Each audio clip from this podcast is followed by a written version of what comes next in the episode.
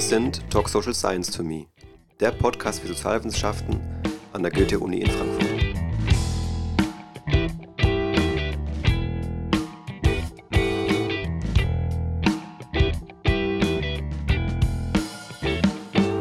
Welcome to today's episode of Talk Social Science to Me. We promised and we delivered. This is our first episode in English, so I'd like to extend a warm welcome both to our regular listeners and to our English language listeners who are unable to join us on the episodes in German. We are so excited to bring you this talk today because it's jam packed full of so many interesting talking points. We are talking about democratic innovations and how they relate to climate change, how they relate to Brexit, how they relate to the pandemic, and all the stuff in between. It's such an exciting episode, and we're so excited to have all of you listening here today.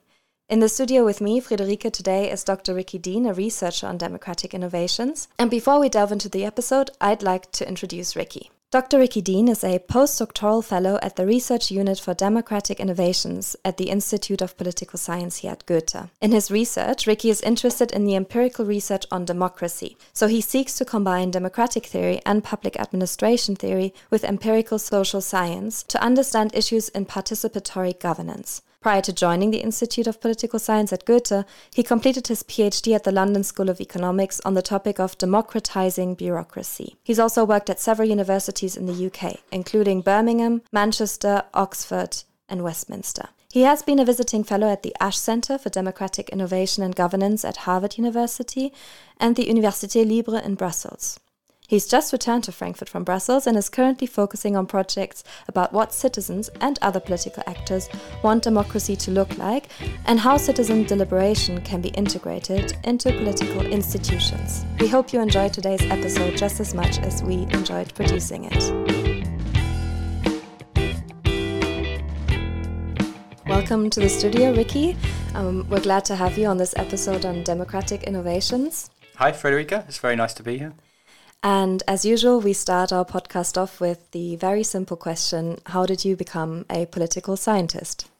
Well, actually, I guess for me, it's not such a simple question. So um, I think that it was largely accident and then also part sort of meandering intellectual journey. Um, so actually, my bachelor's degree is in philosophy and English literature.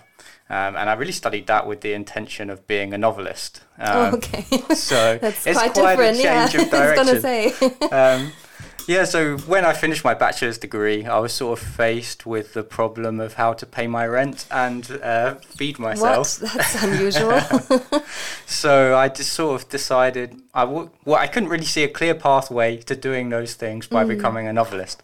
Uh, so I was forced in some senses to uh, revise my my plan. Yeah, at that time, I, as I said, I'd been studying uh, literature and philosophy, uh, and I was very interested in political philosophy. And I thought, okay, well, why not become a political philosopher? Mm-hmm. Um, so, as you can tell, I was not the most pragmatic 21 year old. Um, probably the only person. From a novelist to political philosopher. Yeah, probably the only person to ever decide to become a political philosopher for financial reasons. um, so, yeah, I decided to study a master's in political philosophy, but as I said, I had this problem of how do I pay my rent and pay my bills, uh, and so I took a job at Oxford University working for a professor called Christopher Hood, who's a very influential professor in public administration. So I was sort of studying political philosophy while working on a program on public administration, and it was basically through that process, looking at the ways that political philosophy sort of translated into the functioning of state institutions that I became mm. slightly troubled, I guess, by how far normative theory often is from the way that institutions actually work.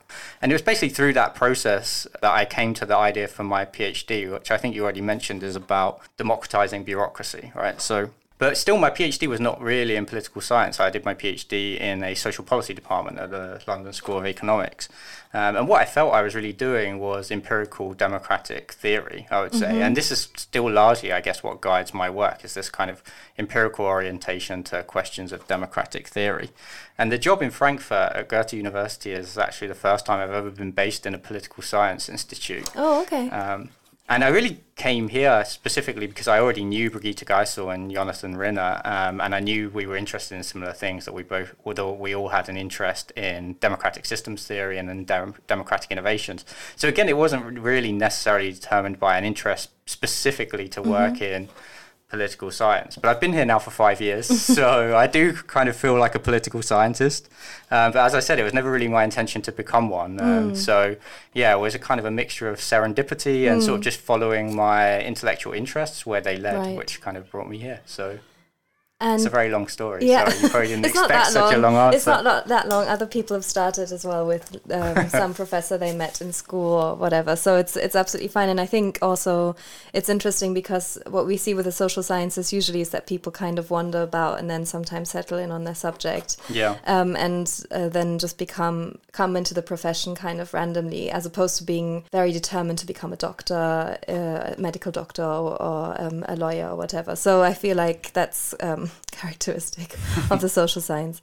You said empirical democratic theory is what you do. And I'm kind of confused by that in the sense that um, empirical and theory seems seems kind of like a contradiction. So I always think of democratic theories as debating the right way to conceptualize democracy and whole books being written about how democracy should be thought of and all of these things. So, what exactly does an empirical democracy researcher do, and what does that look like in your work? When I tell people I research democracy, they usually expect me to be very focused on sort of elections and party politics, mm-hmm. um, which is not an unreasonable expectation, right? Like we tend to associate the idea of democracy with the idea of elections. Um, so they usually then their follow up question is, you know, who do you think is going to win the election, or when is Boris Johnson's horrible reign finally going to end? Things mm. like this. Yeah, um, that's the next question. I'm just no, no, it's not. Don't worry.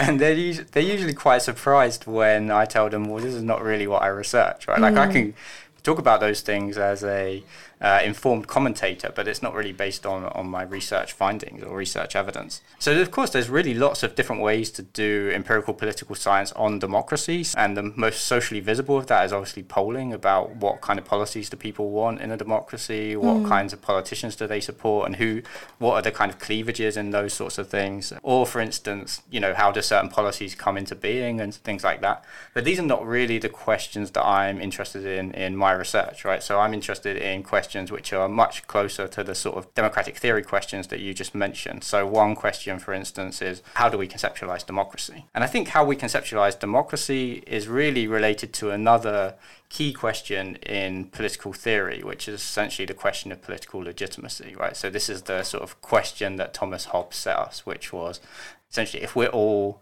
autonomous individuals, how is it that we arrive at a political system whereby we can be coerced to do certain things that we don't want to do, and where does the legitimacy derive uh, in order to compel us to do things? And so, for me, the question of what democracy looks like is partly a, or what democracy should should look like is partly an answer to that question of legitimate coercion. So, at least for me, these questions of political legitimacy and uh, how we conceptualize democracy, um, obviously, normative ideal democratic theory plays an essential role in answering those questions. But for me, there's also a role for empirical insights in answering those questions. And we can develop theory through empirical approaches, and we can learn things about theory through doing empirical work. And so, if we think, for instance, about the question of whether a democratic uh, system should be conceived as democratic or not, then for me it's really difficult to separate that question from whether the polit- actual political community conceives of the system as democratic, right? So when we think about the meaning of democracy,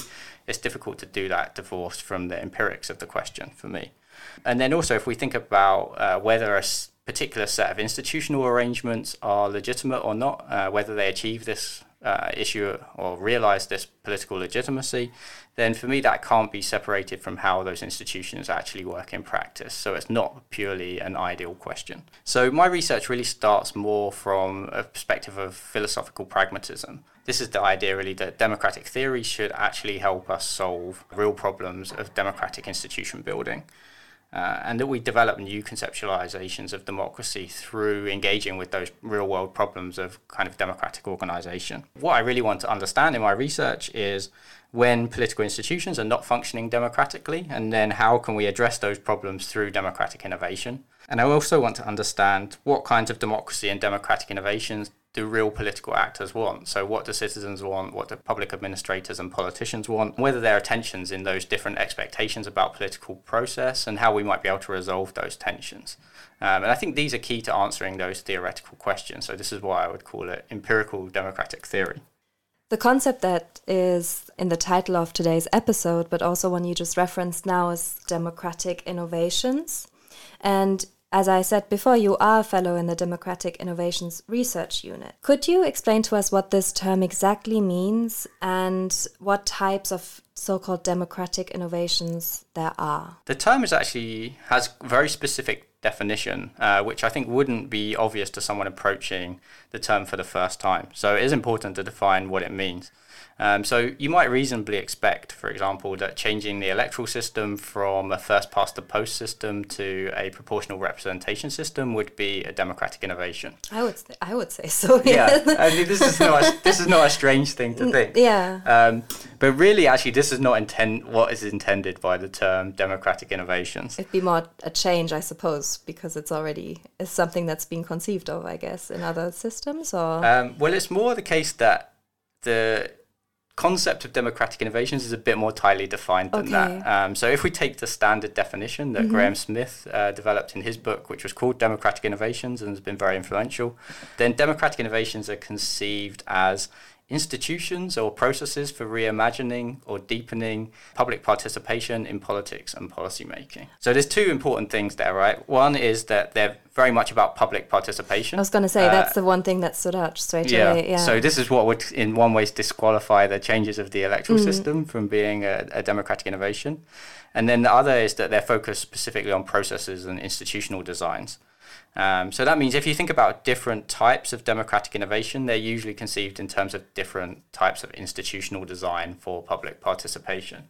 Uh, so some very prominent types are referendums. Another one would be participatory budgeting, and deliberative mini publics are also uh, very prominently researched in this sort of field of democratic innovations. I think probably your listeners are pretty familiar with what referendums are. Uh, I'm not so sure about deliberative mini publics and participatory budgeting, which are maybe a little bit more obscure. So, yes, I would say referendum's pretty clear to me, but what's a deliberative mini public and what's what's deliberation in that context? I'm not quite sure. there are many types of deliberative mini publics, but they tend to have some features in common. One is that they usually randomly select uh, citizens to participate.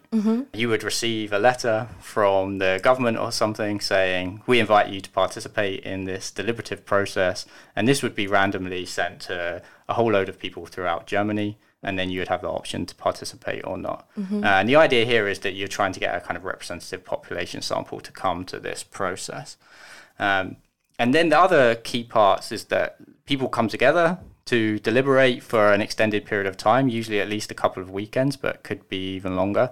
Uh, and they're provided with expert input. So you have scientific experts who come and give evidence, and people can interrogate them, and then they can use that to inform their uh, deliberations with one another. But Um, what kind of questions would they deliberate on? Is it like really concrete local stuff, or could it also be something much broader? Yeah, it's very, very varied actually. I mean, it's usually restricted to a specific issue. Um, so it could be a quite a broad issue though, or it could be a, a very narrow one. I mean, there's been a lot of climate assemblies recently. Um, deliberative citizens assemblies on climate change, uh, where they try to formulate recommendations for what the public wants to uh, reach, for instance, the goals for net zero targets and things like this. So this is a very common use of them. But sometimes they deal with very technical things like uh, changes to the electoral system and things like that. So um, it's actually very varied what they deal with, but they usually are focused, like I said, on one specific issue. And these were really came out of deliberative democracy, right? So this was an idea from deliberative uh, Democrats about how we can make political institutions more deliberative. But they're actually quite contested within deliberative democratic theory as well. Some deliberative Democrats do not like mini publics Why? because I think they feel like mini publics has taken over the whole mantle of deliberative democracy, and okay. deliberative democracy is a broader idea than just deliberative mini publics. Um, and they're in one way they're quite sort of artificial setting. Some people are much more focused on the sort of Habermasian idea, right, of like the public sphere and how do we make the public sphere more deliberative. Or they might be focused more on elite deliberation between politicians, like the kind of deliberation that should happen in a parliament or so on. Um, so when you equate deliberative democracy just with these citizen deliberation initiatives, then you miss a lot of the story of deliberative democracy. I mean, I suppose the first thing that comes to mind is this idea of self selection, like who has time to spend a couple of weekends. I would say someone who's got a really stressful job, I don't know, working in the care sector, who might have to work weekends, might not participate. And then this whole process of self selection, which is just a very technical term for saying basically just the people turn up who really want to participate, which in itself doesn't really form such a representative group. But then if you force people to turn up and participate, you probably come out with like not that productive discussion. So I suppose it's a bit of a uh, chicken or egg problem here. yeah, I mean, this is obviously a problem with the sort of self selection bias. Um, you can send letters to a randomly selected part uh, part of the population, but of course, then who responds is structurally mm. biased. Yeah. I mean, usually what would what a deliberative mini public would do would then uh, stratify the random selection according to certain characteristics mm. like age and gender and things like that sometimes geographically so Income, that you yeah mm. um, and so sometimes even attitudinal ones. So there was a citizens' mm. assembly on Brexit, for instance. oh um, yeah, I think I even now that you say it, I, I feel like I remember um, hearing about that. Yeah, one, yeah. and they um, because it was very important for the legitimacy of the process, they made sure that this actually happened after the referendum, not before the referendum, when it may have been much more useful they felt it was very uh, important to represent the people in the same proportions as who voted for Leave and Remain, right? Mm-hmm. So they mm-hmm. made sure they had 52% of the participants were Leavers and uh, 48% of the participants were Remainers. So you can also think about sort of attitudinal cleavages that are important mm-hmm. for the mm. issue as well. Although this is not so often done. I think it's actually very important to do that, but it's not so often done. I wonder, what uh, do you remember why they decided to do it after the referendum? Was it like a to give Brexit um, kind of a post-democracy lift, facelift or something? Um, no, it was actually. I mean, it was a sensible process. Sorry, post-decision facelift, not the... democratic facelift. There we go. Basically, it was conduct. It wasn't conducted by the government, right? It was okay. conducted by academics uh, and civil society organisations, uh, and it focused much more on what kind of Brexit do people want, mm. because obviously.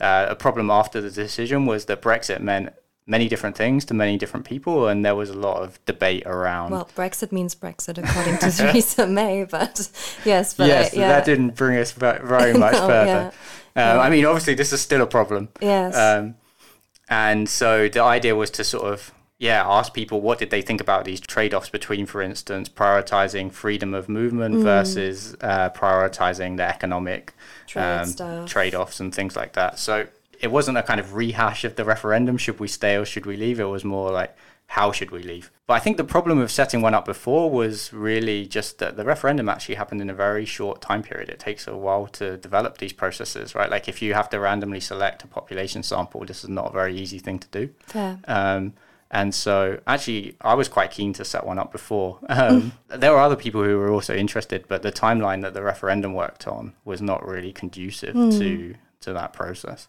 Um, so yeah, we just didn't have the time to, to do it before, unfortunately.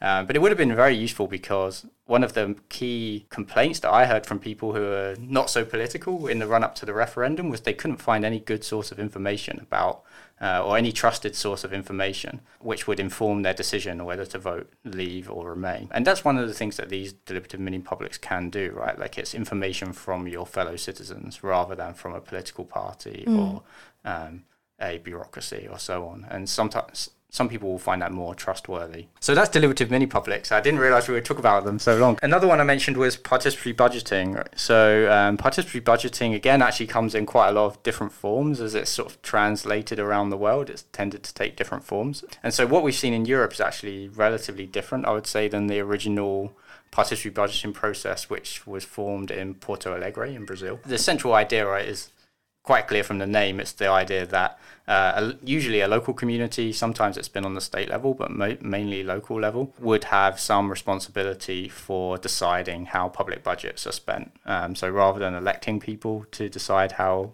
to spend public budgets, you have a direct say in yeah where that money is spent. Um, and the way that's usually functioned in Europe is that there's a process why, whereby people can propose projects or propose ideas for things they want to see in their local community. And then there's some support to turn those ideas into feasible projects. Um, from the bureaucracy, the like the local bureaucracy, and then there's a process of voting from the local community as to which projects should get funded. So the most popular projects get funded, basically. So, say there's some parts of the community which would like to have a new playground, Mm-hmm. as opposed to, say, I don't know, a skate park, um, and then there'd be a deliberation about that, and then a vote which one takes precedence. Um, Yeah. yeah, this is just infrastructure, but I guess I suppose it it's it can get much larger than that.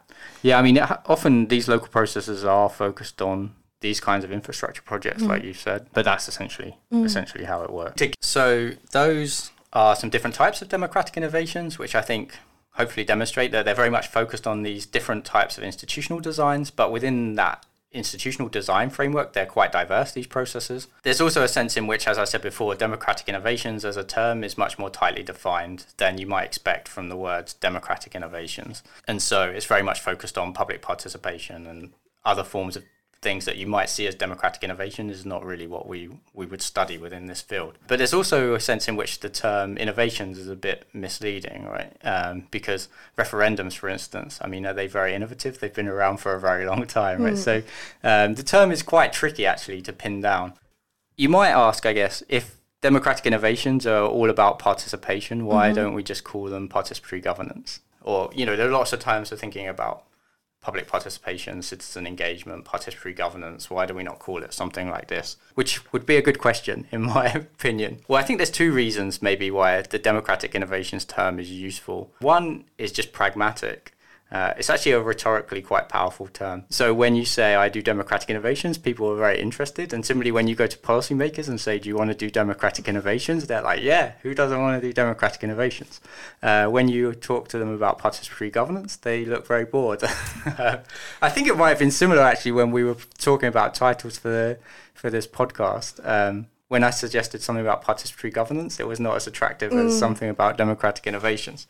I Um, suppose also because I'm not trying to be mean about public policymakers, but some of them might not actually be that keen on more participation from the public, right? Because it might interfere with their everyday business. And we know, especially um, on the meso level, everything that's bureaucracy and stuff, more participation from the public means more work and changes to very slow moving processes.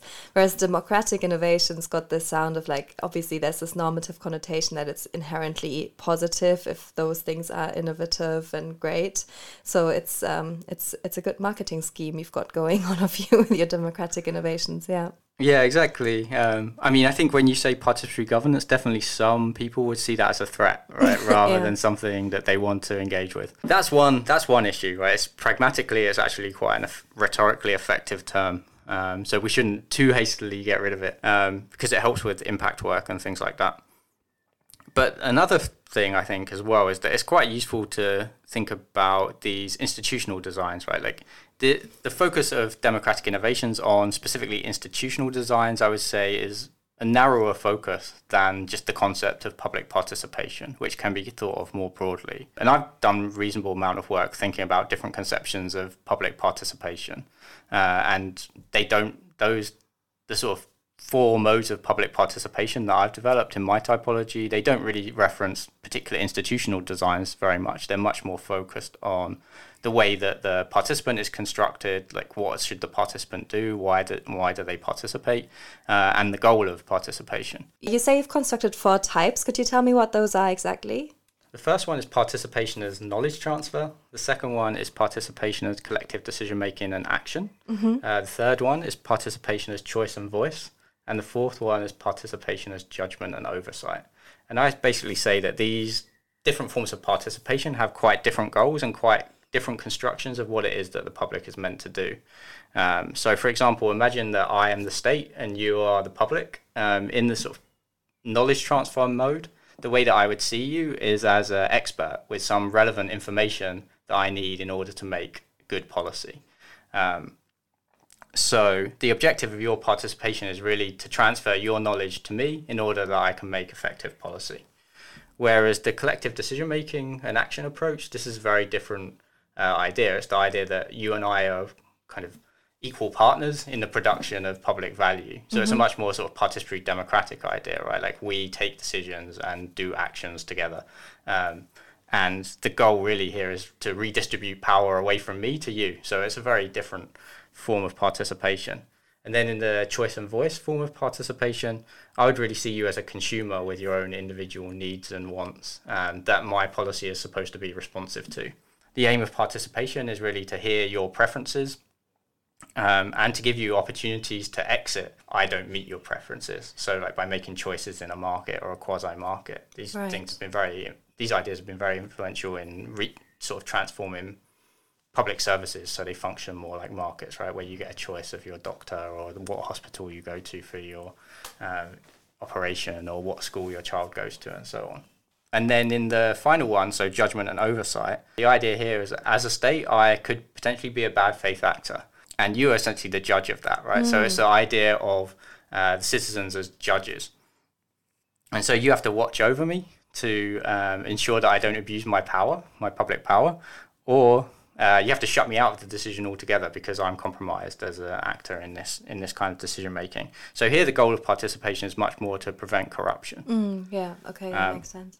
So that's why so something like participatory spending or budgeting, sorry, can become so salient in certain instances because it's in some societies that might pose a problem because money might disappear. But if the public is part of that process. Is that like one of those examples? Of yeah, that, no, that's a really good example. Yeah. Um, I think that very much part of the agenda of developing participatory budgeting in Porto Alegre in Brazil was to try to control corruption in mm. Brazilian institutions to some extent. Yeah, if you distribute budgets in this very transparent way, then it obviously becomes more difficult. If something disappears, yeah. everybody knows because people were in, yeah implicated in the process, right? Yeah, and also, I mean, it controls the decision making process to some extent, right? So you can't really bribe everyone in the community to vote in a certain way.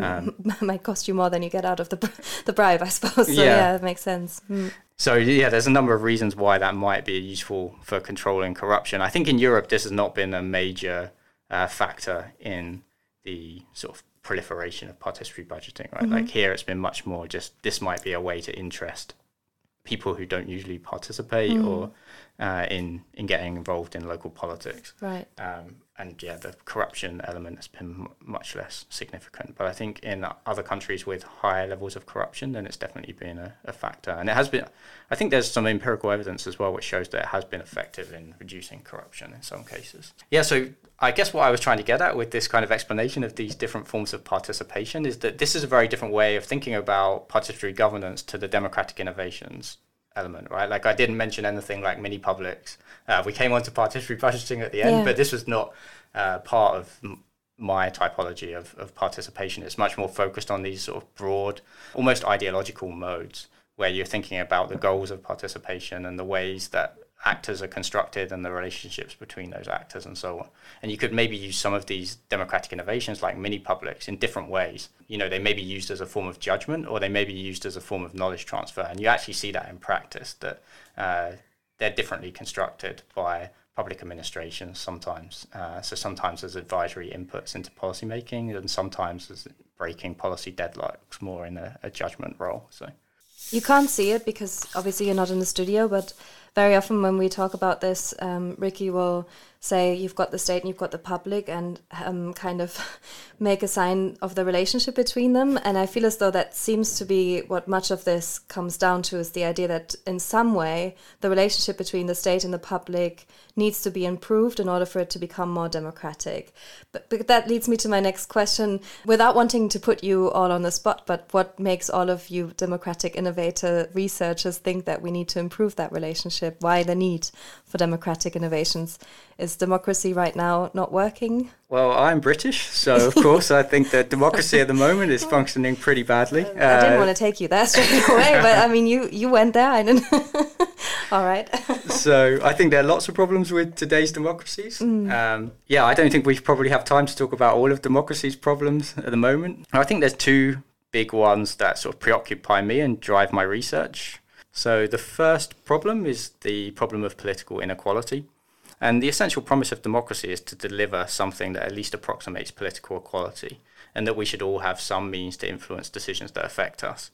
Um, and it's very difficult, I think, to argue that our current representative democracies function in that way. Um, so there are quite a few US political scientists that have been documenting for a while now just how far democratic politics in the US is captured by the wealthy. So, for example, by showing how when there's a policy dispute between the interests of the wealthy and the interests of the median voter, the policy outcome is almost always the one favoured by the wealthy. So, there was a relatively recent article by Jeffrey Winters and Benjamin Page where they argued that the US system is an oligarchic democratic compromise. Uh, because economic policies that affect the material interests of oligarchs are always decided in their favour. But on social issues that oligarchs don't care about, then there's still space for democratic politics. Um, but I'm pretty skeptical of that, actually, um, because it's not that oligarchs are not influential on social issues, it's just that they're divided on social issues, so they balance each other out to some extent. I think there's this real problem of the influence of the wealthy on our politics. I don't think this problem is quite so deep in European democracies like Germany and the UK as it is in the US, because we at least have some constraints on election spending and other forms uh, that the wealthy can influence democratic politics, but I still think is a relatively large problem. So there's a real question, I think, about whether we can call democracies democ- democracies at all, um, or whether they should more accurately be called oligarchies. And so, from my perspective, we need some institutional interventions that break the stranglehold of the wealthy on democratic politics. And then the other side of the coin of this political inequality problem is that in most advanced democracies, we see that the poorest third of the population does not really participate in politics at all. Uh, and this is a really long standing problem in democracies, and it seems to be getting worse. For the last 20 years or so, the sort of explanation for this trend has largely been the sort of post democracy critique, right? So, this is the idea that neoliberalism has essentially reduced the scope of politics to such an extent that politics doesn't really matter because there's no real choices. So, it's like the choice between Pepsi and Coke. But it really feels less and less that we're in this kind of post democracy scenario, right? We're, we're dealing with multiple crises at the moment. There's an economic crisis, or at least the legacy of a financial crisis, which is still having impacts. Uh, there's a health crisis, there's a huge environmental crisis, and these all have very tangible consequences on people's lives. And there are also very few electoral geographies, I would say, where the feasible voting options are limited to a choice between just the centre left and the centre right now. Okay, so if we take the French French parliamentary election, which just took place, for example, you can't really plausibly argue that there's no meaningful choice between parties and coalitions that are led by Mélenchon, uh, Macron, and Le Pen, right? Like, there's obviously very clear policy, different policy choices there, and yet we still find turnout was a record low. Less than 50% of the population turned out to vote. So there's this sort of weird paradox in commentaries on politics at the moment where we're con- continually told that we live in an era of polarization, but then at the same time we're told that people think all the politicians are the same and there's no point voting for them. But how can those two things both be true at the same time? I think we have to say that despite what Chantal Mouffe has called the return of the political, we don't seem to be any closer to addressing this issue of the non participation of the most disadvantaged people in our societies. And I'd say this is probably the issue that most drove me towards thinking about democratic innovations in the first place, sort of 15 years ago or so. And that's probably actually linked to my personal history. So I grew up in a working class neighborhood, uh, which I would say was largely apolitical.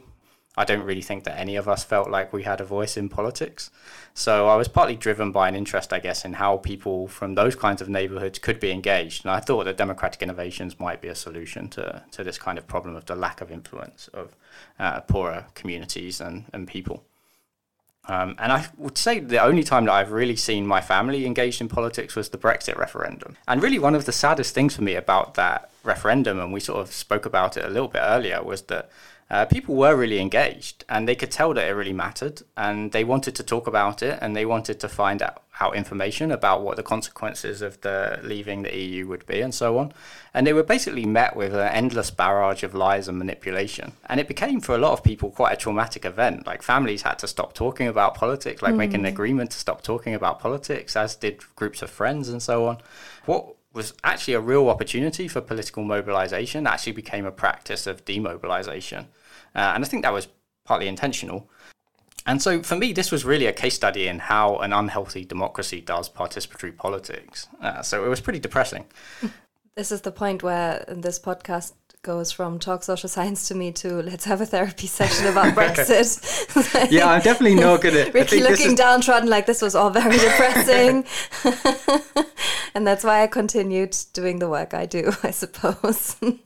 yeah, I think it was depressing for me because obviously I study partly referendums, and yeah. so I know what makes a good referendum, and I could see that this was a really terrible example of that practice. But you'll be pleased to know that I am not going to speak again about Brexit in this podcast. No, but like to be fair, I wonder would you've would you've said I'm I'm being provocative here, but I'm I'm gauging from what you're saying that you would have preferred a referendum with more information, less lies, obviously, and I suppose maybe also a different outcome. So, if the outcome had been different, would you also still say it was badly done? Um, Holding I, you to account here. yes, well, fortunately, I have a written record that even before the result, I said it was a terrible referendum. Fair dues, uh, fair dues. And that this was a big problem. So because as a as a as a British man living in in Germany, I suppose you did do also have your own personal political interest. But I I mean, yeah, it makes sense. yeah. yeah, it's definitely meant a lot more paperwork for me than I would yeah. have had otherwise. so I definitely yeah. have a personal vendetta in that regard. But that I mean, for me, this is the the two sides of the problem of political inequality, right? Like there's too much power for the wealthy in our democratic politics, and there's too little engagement from the poor, essentially. And that really is one thing that sort of drives my interest in, in democratic innovations. So the, the second problem that's really been preoccupying me lately is more a problem of the policymaking capacity of democracies. Uh, we could maybe also link that to Brexit in one sense, right? Like if you think of about the problem of Brexit, what the British policy institutions have done have created a problem that they have no capacity, it seems, to solve. Um, but that was not actually really the issue that I'd been thinking about this most in relation to. It was actually more to do with the climate change issue. I think representative democracies have a real problem with the climate change issue. So far, there's no evidence that our current democratic structures can produce the kinds of laws and policies that we need to address climate change. I mean, what we've basically managed to achieve so far is inadequate promises that we then don't deliver on. It's really difficult to think of a more catastrophic policy failure than when a political community potentially destroys the conditions of its own existence. I mean, how yeah. can you how can you find how can you fail bigger than that? So I think we have to start thinking about is this something structural about our democracies uh, that is stopping us from solving this problem and right. producing the right kinds of policies? Um, I really started to worry about this a few years ago uh, when I attended a presentation by Ian Gough at the LSE. Uh, and he wrote a book that's called Heat, Greed, and Human Need. Um, and in this book, he takes something called the minimum income standards. So the, in the UK, there's basically a deliberative process called the minimum income standards. And this is where a group of ordinary people get together and deliberate what's the sort of bare minimum that people need for an acceptable standard of living. And then they put together a sort of basket of goods. Uh, and that's used to think about what the sort of po- poverty line is. And what Ian Gough calculated in his book is that the carbon budget for this minimum standard of living is more than 2.5 times higher than the level required to reach the target of net zero carbon emissions by 2050. Right, so if we think about what that means, this means that if the whole population of the UK or Germany lived basically just above above the poverty line, then we'd still overshoot our carbon reduction targets. Yeah, so what this suggested to me is that without some kind of technological miracle, the defining political economy problem of the next 30 years or so for wealthy democracies will be how can we collectively agree and deliver massive redu- reductions in consumption? And these reductions potentially need to be so large that they challenge what we currently take for granted as a kind of minimum standard of acceptable living. And we need to start making these reductions now, right? Like it's not like we need to make them in 30 years' time. But can you really imagine a scenario for the next election where there was a political party that ran on that platform and won? I mean, for me, it's completely un- unimaginable that that situation could take place. And I think this is actually says something about our democratic institutions, right? Like, and I think that is that there's a promise of overconsumption built into the way that we do democratic politics or representative democratic politics. And what I mean by that is that basically our politics functions on the assumption that there's no fixed limits on consumption. And that's really what enables the justification of the huge economic inequalities that we find in our societies, right? Like, if you want to have unlimited consumption by the wealthy, then you have to justify that on the basis that it's good for everyone. And the way that we do that is we say that in a capitalist economy, this kind of limitless consumption at the top raises all the boats at the bottom. Consumption levels at the bottom would be lower if we didn't have these high levels of consumption at the top if we reject this promise that we can have ever growing consumption, it's really difficult to see how that sort of oligarchic democratic compromise that we talked about a little bit earlier really works. I mean, it would seem to fundamentally rupture. uh, the way our democratic politics functions. And so I feel like we really need new democratic structures in order to facilitate conversations and agreements about how we deliver these kinds of reductions in consumption that we'll need in order to deal with the problem of climate change. And I don't really see much in our democratic institutions at the moment where we're having those kinds of conversations. But is the problem here really democracy, or do you think it might be capitalism? I don't think you can really easily separate representative democracy from capitalism, right? Like this is actually one of the problems of political science. It doesn't think about political economy enough, and so they go together, right? We live in a representative democratic capitalist society, and those capitalism and representative democracy function together to produce certain certain policy outcomes. So I don't think you can really say like this is just a problem of capitalism and not a problem of representative democracy. It's a problem of the way that they work together to produce certain policies and laws. Talking about climate change, one democratic innovation that's been getting a lot of attention lately in Germany are citizens' assemblies. And you and your colleagues have done quite a lot of research on those. What type of democratic innovation is this? Citizens' assemblies are essentially a type of deliberative mini public. As I said before, deliberative mini publics come in various different types, and citizens' assemblies tend to be larger deliberative mini publics, a sort of minimum of 100 people or more um, and they tend to take place over a longer period of time. Yeah, they're sort of long duration, larger deliberative mini publics. And the first Citizens Assembly was the British Columbia Citizens Assembly, which took place in 2004. Uh, and it actually ran for 10 months. Um, the idea there was that um, the British Columbia electoral system was producing very strange outcomes where like, parties were winning majorities and then not um, getting into government and so on. Uh, and so there was a a process to think about how to reform the electoral system. But obviously, politicians have distinct incentives in which kind of electoral system you want, right? Like you want the one that favors your party. So the idea was that a citizens' assembly would be a more neutral actor in this debate uh, and could make a decision for the public, like what was the best electoral system for the public good. They were given various different options about different electoral systems, and then they took 10 months to deliberate which one would be the best one, and then they made a recommendation and then that recommendation was put to a referendum. Um, and after 2004, I would say that these citizens' assemblies continued to happen, but there wasn't exactly an explosion in, in them. And then we had the Irish Constitutional Commission in 2012 to 2014, which also used the citizens' assembly. So this was a process, right, to think about how to reform the Irish constitution. And this got a lot of attention, partly because it led to referendums on same sex marriage and also to liberalise uh, abortion laws in Ireland. Ireland is obviously a highly Catholic country, so it was a bit surprising in one way that these referendums then passed. Right, like the same-sex marriage was legalised, and there was a decision to liberalise abortion laws. And since then, there's really been an explosion in these citizens' assemblies, and particularly on climate change. There's been climate change assemblies all over Europe one in Germany, in France, in the UK, in Scotland, in Austria.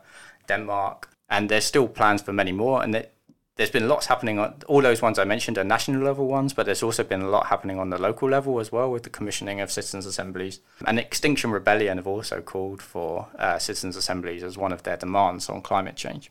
Essentially, Germany has been no exception to this trend in the expansion of citizens' assemblies. There's been quite a few quite high profile citizens' assemblies in Germany over the last couple of years. So there was the Bürgerrat Demokratie, which thought about how to reform German democracy on the federal level. There was one on Deutschlands Rolle in der Welt, which at the time seemed a strange question. Uh, I don't think anyone was demanding that we talked about Germany's role in the world, but since the Ukraine crisis has uh, seemed actually quite prescient. Mm. Um, and then there was another one, as I mentioned, a, a climate assembly one of the reasons that these assemblies have spread so quickly is because of the Irish experience, right? Like the Irish experience has been very, very influential and inspiring.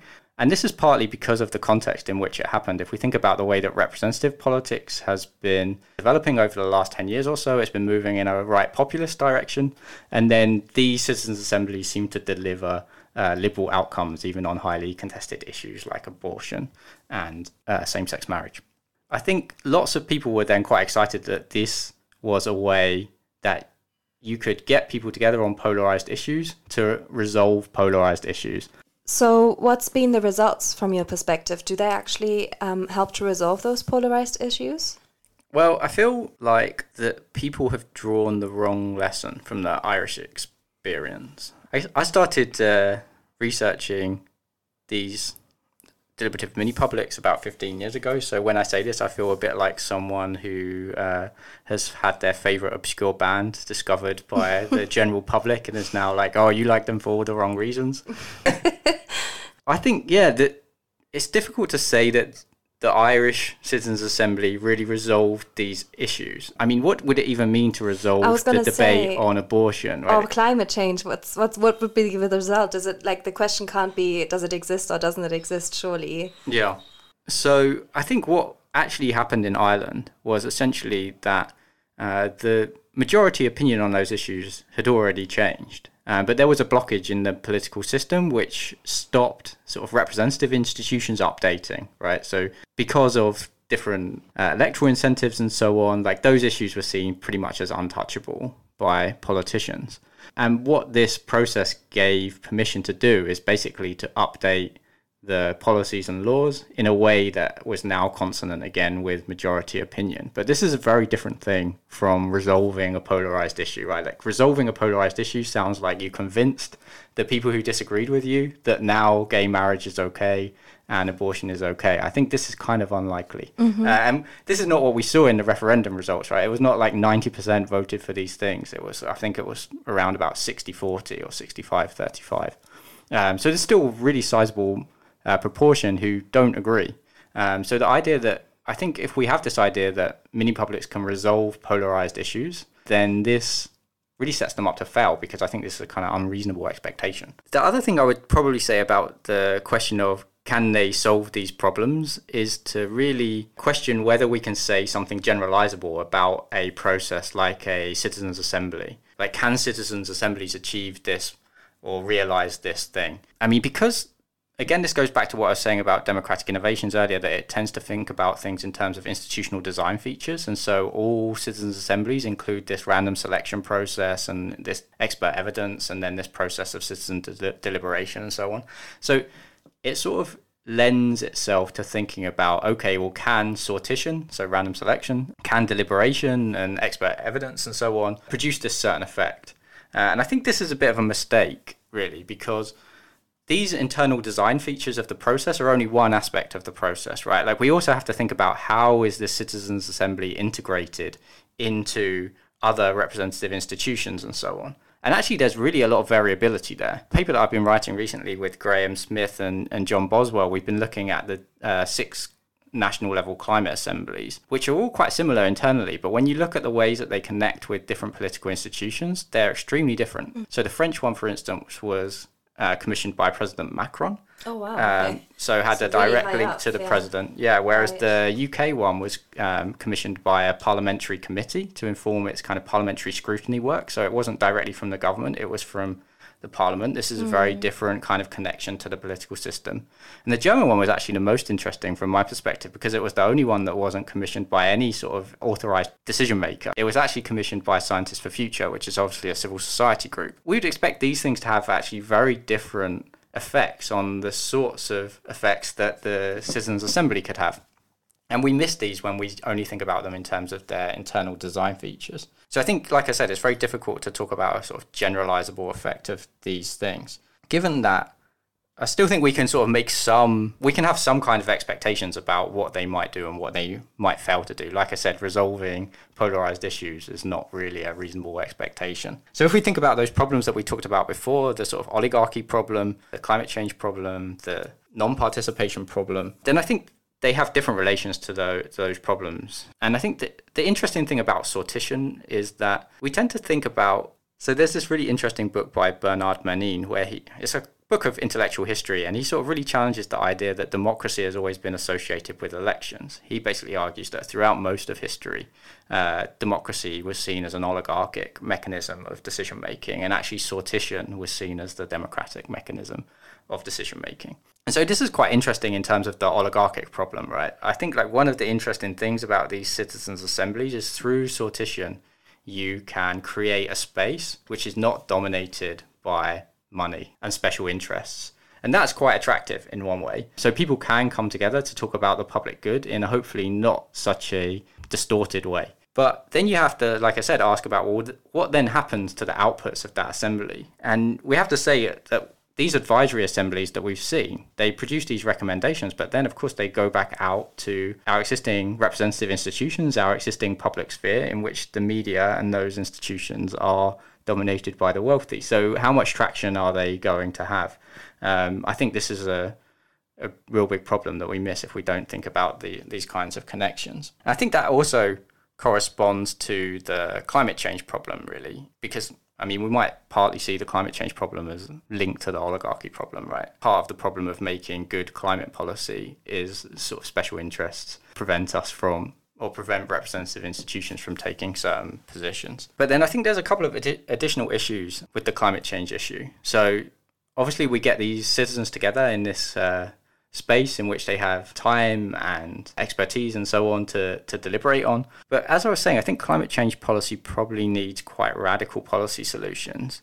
Um, and I'm not sure we can really expect people to kind of, in such a short period of time, step outside of the usual way we think about these issues, right, and come to a really kind of radical solution. I mean, maybe that could happen. The evidence so far has been that the recommendations of climate assemblies are more radical than the policy status quo, I would say, but not really that radical. Mm. um, and so it's quite interesting. I mean, this is potentially like a useful effect. Like you can have this ratcheting effect mm. where we get gradually more and more appropriate policy interventions on climate change. Right. Um, but there's also a, a second problem, which is that it's very difficult to see that a a small assembly of, say, 160 people, this was the climate assembly in Germany, if it did come up with very radical propositions, how would it really have the legitimacy to compel right. people who weren't involved mm. and weren't didn't take that decision to subscribe to those those mm. positions? Uh, that's also quite difficult to see. I don't think many people would say, okay, this randomly selected body has the legitimacy in that mm. sense. And this is linked to a kind of core idea of sort of political legitimacy and representative democracy, which is that for a decision to be uh, democratic, then we have to give our consent. Um, this is the idea of what elections do. They we consent to decisions by electing people who make those decisions. And yeah, because that's missing, it's very and this is such a core part of the way that we think about political legitimacy. It's kind of hard to see how they would have ever have that kind of legitimacy to impose solutions on people. So I don't really think that climate assemblies could be a silver bullet right? Mm. Like we could just commission a climate assembly in which it comes up with all of the radical policy solutions that we need, and then they become implemented, and then we solve the problem of climate change. um, I think there's a couple of other uses for deliberative mini publics that would pertain to some of these problems um, that we've talked about. One of which I've written about a little bit, but it's been written about much more extensively by John McCormick and Camilla Vergara, is the use of these kinds of processes, random selected citizen processes, for uh, mechanisms of deciding whether politicians have engaged in misconduct or okay, not. Right. Um, so a good example here would be Trump's impeachment, right? Mm-hmm. Like it's kind of strange when you think about Trump's impeachment that his co-conspirators in his uh, supposed crime were able to judge whether he committed the crime or not. yeah. Um, we wouldn't accept this in a normal legal trial, no, and we really. should probably expect. Uh, high, we should probably have higher, higher expectations of our politicians than ordinary people because they're in positions of authority and responsibility and so on, right? So, um, but the kinds of mechanisms that we have, I think, in many democracies for for disciplining politicians is the idea that politicians should be disciplined by other politicians, and this creates problems when politicians no longer subscribe to the kind of informal norms that had been assumed to guide their action.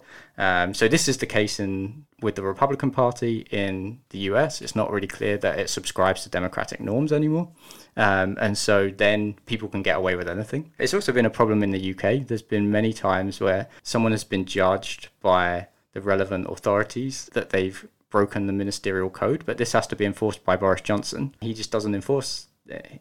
So there was actually an example recently where someone was. Uh, convicted of breaking the ministerial code, and um, they just essentially tried to change the system rather than enforce it. And there was a big uh, uproar about this, and they eventually backed down. Yeah. Um, but it's kind of interesting, right? Like, why is Boris Johnson deciding whether his own ministers have committed offences or not. It seems towards something that's the an- rules of the game, supposedly. yeah, there's an obvious yeah, conflict of interest there. Obviously, yeah. Sure. Um, but it seems like this is a good thing for the public to decide, right? Like the public are actually very well placed to decide whether someone has breached public trust or not. So this plays to your fourth category or your fourth type of participation, right? The idea of controlling, um, holding to account through uh, through democratic innovations, holding the state or government to account through democratic innovations. Yeah, exactly. So this is a good form of sort of participation as judgment. Mm, mm, Um, right. And so I think like thinking about how we redesign our disciplinary mechanisms in politics is kind of a could be a useful place for, for these sorts of interventions. And then I think even the another form of participation as judgment, as I mentioned, was when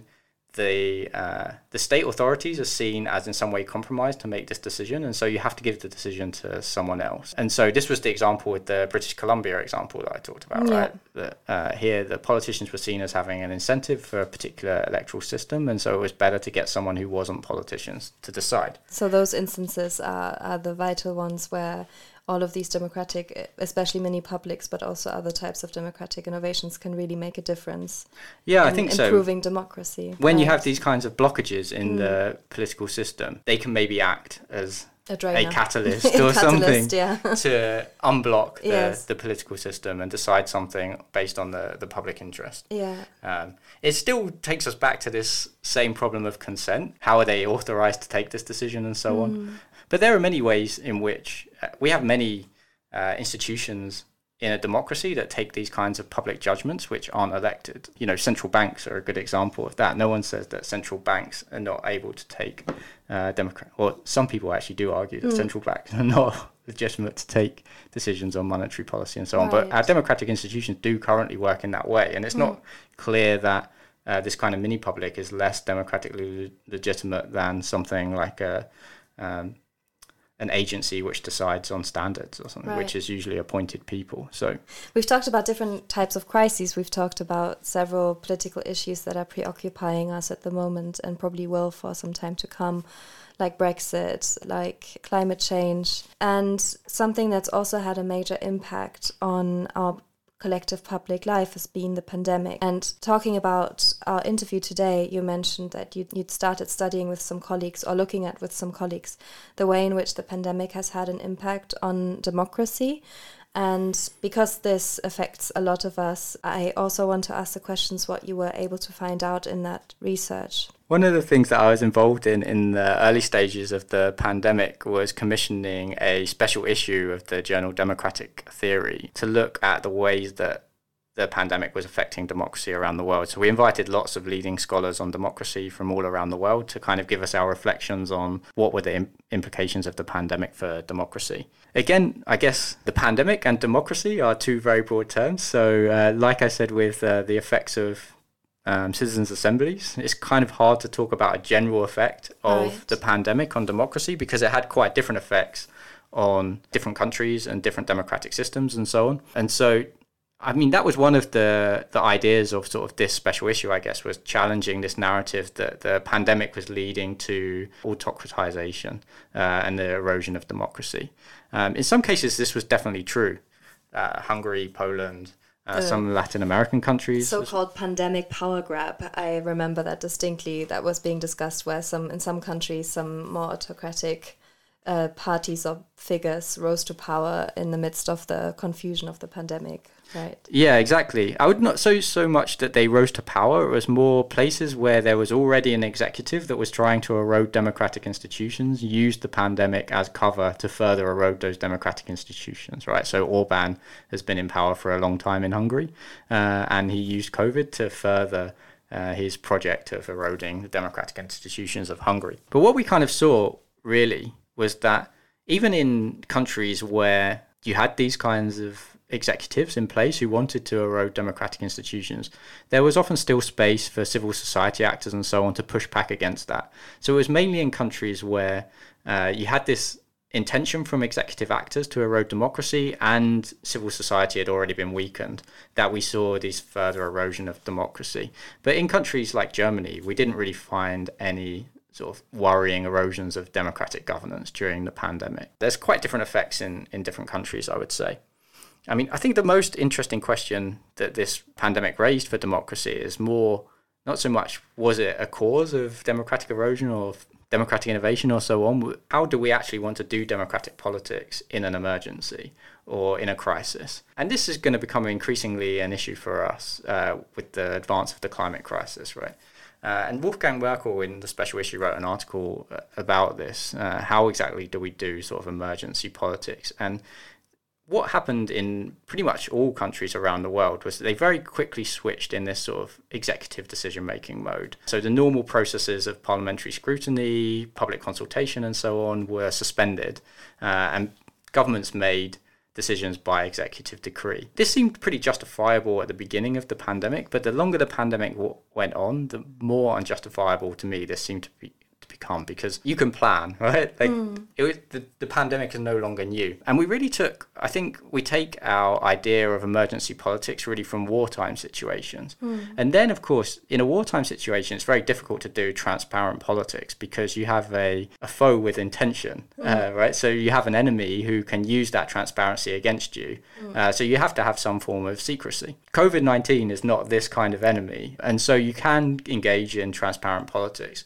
what we want to question is whether we want to govern in these sorts of crises, pandemics, climate events, and so on, in this very untransparent executive politics mode. And I think that's kind of questionable. This mode of decision making also had effects for who benefited and who was really not benefiting from the policies that were made in this time to, to deal with the pandemic. Uh, and really kind of in, I mean, the pandemic itself uh, had unequal effects, right? Like it affected poor communities more than rich communities. It affected uh, people who work in the in contact with the public much more than people like us, for instance, who it was very stressful. We had to change a lot about our jobs, but we could still do them online. We weren't worried that we were going to get fired and lose our jobs. So, that was quite a uh, privilege during Definitely. the pandemic. So the pandemic was already having these uh, effects on sort of social and social inequalities.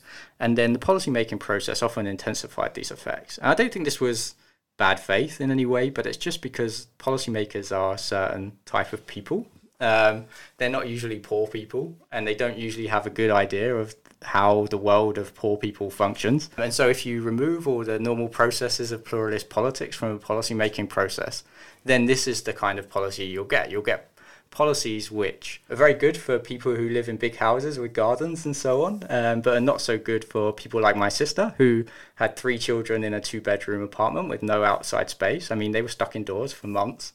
Um, and they have a park just outside, but they weren't allowed to go and sit in the park. Um, I think it's very unlikely if all of our politicians lived in small apartments with no outside space, no private outside space, that we would have had the same pol- policies about public space that we did. Um, in the UK, that is. Yeah, this was in the UK. Sorry, yeah. not in no, Germany. No, no, it's just just to clarify. Yeah. Um, and I think there are many things like that, right? The policies were designed in one way for the typical citizen, and then mm. the typical citizen is constructed in a very. The default was a middle-aged man, usually working in an office job with a nuclear family and a house and a garden. Really. I mean, this was, I mean, I know this was the way it was in the UK when I followed it, but there were aspects of that in the German case as well. So the typical was a pr- presumption, really, which which didn't hold true. I mean, I think we want to think about that more concretely for the future, right? That if we're going to have to govern in crisis mode, then we don't really want to keep producing policies which have these inequality effects. So that was that for me was one interesting debate I think that came out of this. I don't think we have an answer to that, like how exactly politics should function in in a crisis, but I think we should be less uh, eager to quickly move into this executive politics mode, which seemed to be pretty much consensus, right? Like everyone did this pretty quickly, and there was not very much dissensus. Even in a country like Germany, which is very, very concerned about this kind of untrammeled executive power, all of the parliament basically voted very quickly for this executive politics. They did, but also I think one of the things that struck me when you just said it is that obviously crisis politics can't be uh, equated with wartime politics. Mm-hmm. Um, mm-hmm. There's, there's going to be different crises than war times um, impacting society. So I think that's that's fundamental. So that takes us back to the idea of transparency and legitimacy um, in democracies. Yeah, I think another issue that came up uh, beyond the sort of executive issue was also the way that our democratic politics functions on the nation state level, Mm, right? So um, the, this was the virus knows no borders. yeah, exactly. So Mm. there was a kind of question about whether nation state politics or having all of our structures so nation state politics enables us to deal with these kind of global global problems. Um, it's very difficult to achieve uh, zero COVID in one country, for instance, unless you're on an island like New Zealand. Yeah, this is also, I think, an interesting aspect that we would think about for the future is what is the relevant level of policy making for these kinds of crises? And maybe we need structures for better coordination across borders uh, and so on. I mean, you obviously the EU did take partly a role, but the EU didn't really have competencies for health policy, and so um, it was very slow to act. Um, and actually, I mean, one of the really interesting things about the pandemic, right, was that like the constitutional uh, provisions of the EU were quite quickly abandoned, right? Like our rights to free movement and so on were very quickly Just out the window. out the window. Yeah, Yeah. this is really interesting in this kind of borderless borders. place. Yeah, just like yeah, Um, no, actually, we have borders now. Yeah, so it very much intensified this idea that we Yeah. l- really live in national communities and that the national community is the relevant community for doing politics. In a crisis, Yeah. And we maybe want to challenge that assumption Mm. to, to some extent.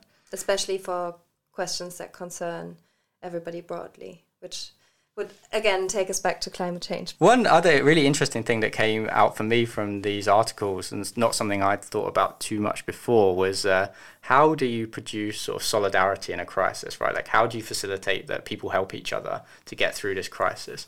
And what we saw at the very beginning of the crisis was a lot of this very uh, informal solidarity, right? Um, that neighbors would help neighbors, and there were all of these very inspiring stories of people raising money for charities and, and so on. There was an interesting article by Barbara Prainsack in this uh, in this special issue where she talks about the conditions for the production of long term solidarity, and she basically says like this is what happens in a crisis always like you get this initial wellspring of solidarity, but this really can't be maintained for very long if you don't have institutions which support it because people basically get exhausted, um, and so this is also quite interesting for me because obviously the pandemic hit on the back of sort of a decade of austerity where we have eroded a lot of those sort of institutional bases for production of solidarity. And these kinds of institutions are actually really integral for dealing with things like a pandemic, right? Like people can stay at home to protect others if they have good statutory sick pay. Um, if they don't have statutory sick pay, for instance, then they're much more likely to go to work and keep spreading the disease. I mean, this has been a very big problem in Britain where sick pay is, is very, very low compared to the, the European average. So this, was, I think, was also a kind of interesting question, um, both for our kind of economic institutions, right? Like it was quite interesting that there was this wellspring of thought also about um, reforming economic institutions in a democratic direction in the pandemic, and this was to me not surprising given that now in some sense your boss could put you in very risky in, in situations that were very risky for your health when we're starting to make these kind of life or death decisions the sort of structures by which we organize economic institutions where you basically have to do what your boss says uh, you know that we don't have usually a kind of democratic framework for thinking about decision making in the workplace uh, suddenly became very stark uh, like that this was in some ways unfair. So there was it's also beyond the sort of standard political institutions about like should we be doing parliamentary or executive politics. I think the pandemic sort of stimulated as well some thinking about well how do we transform our other institutions as well so that they are more um, effective in these kinds of situations uh, and they can generate this kind of long-term solidarity so that we can help each other. And so yeah so that we're not put in these kind of risky situations. So i think that was also quite interesting. A lot of food for thought for all of us. We talked about so much, we covered so many issues in this interview, and I want to thank you for taking the time to talk to us about all of them. And I hope that our listeners also gained some insights into what democratic innovations are and how they can contribute to improving our collective life. Obviously, as per usual, our default question for the end of every conversation is Rikki, you've been in Frankfurt, you mentioned five years now. What's your favorite place in Frankfurt, in or outside of university?